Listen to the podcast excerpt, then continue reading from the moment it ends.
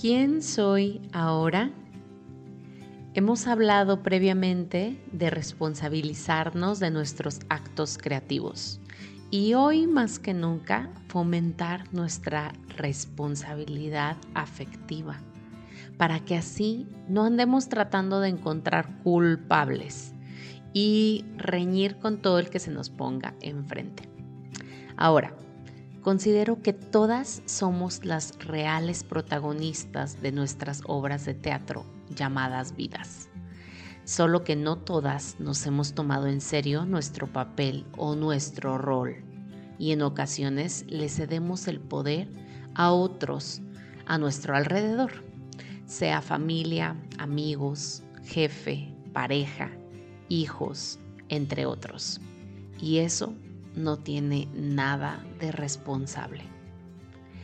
Creo entonces que la clave está en asumir nuestro rol desde un empoderamiento consciente, responsable y desde el amor. Desde recordar quiénes somos en esencia y qué acciones en concreto pueden ayudarme con esta tarea. Te diré ideas que me son de utilidad. Número 1 respeto mis momentos de conexión. Ejemplos. Al despertar, no tomo el celular hasta no haber tenido una práctica de conexión como activar glándula pineal, meditar, hacer respiraciones, tomar agua con jugo de limón y vinagre de manzana, hacer journaling, en fin. 2. Me observo al hablar con otros es decir, pongo atención en mi tono de voz, mi energía, mi actitud y detecto si estoy enfadada, molesta, enojada o dispersa, alegre, entusiasmada, esperanzada y lo conecto conmigo, sin echar culpas al otro por lo que me está contando.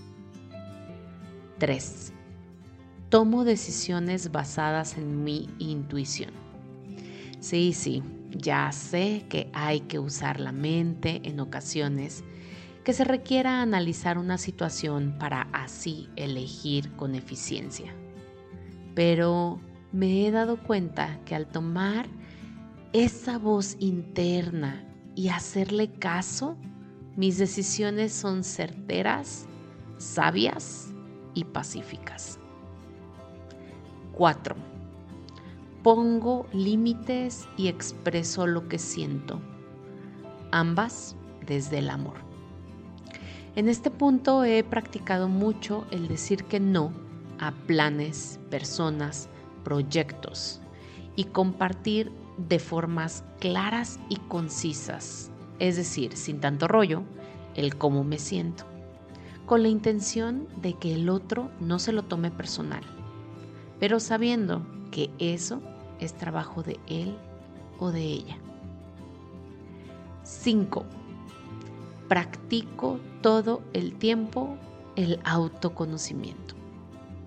Esto incluye identificar cómo se siente mi cuerpo, qué está pensando mi mente y por qué lo está pensando, qué botones me detonan qué herramientas me aterrizan y me conectan para no explotar y reaccionar.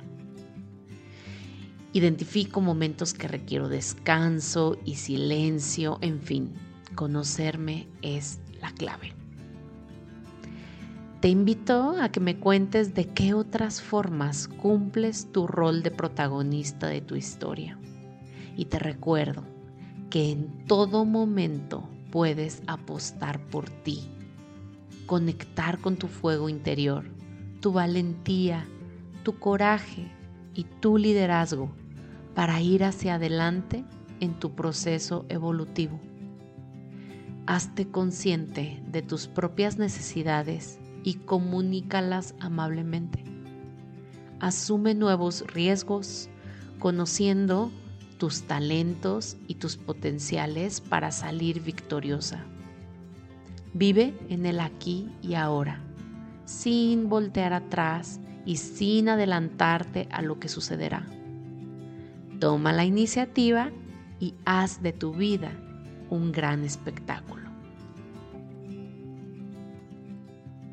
Recuerda compartir este y todos los episodios con los que has sentido afinidad y sintonía para entonces elevar la frecuencia vibratoria del colectivo cada vez un poco más. Nos vemos en Instagram o Telegram para compartir dudas y reflexiones. Gracias, gracias, gracias.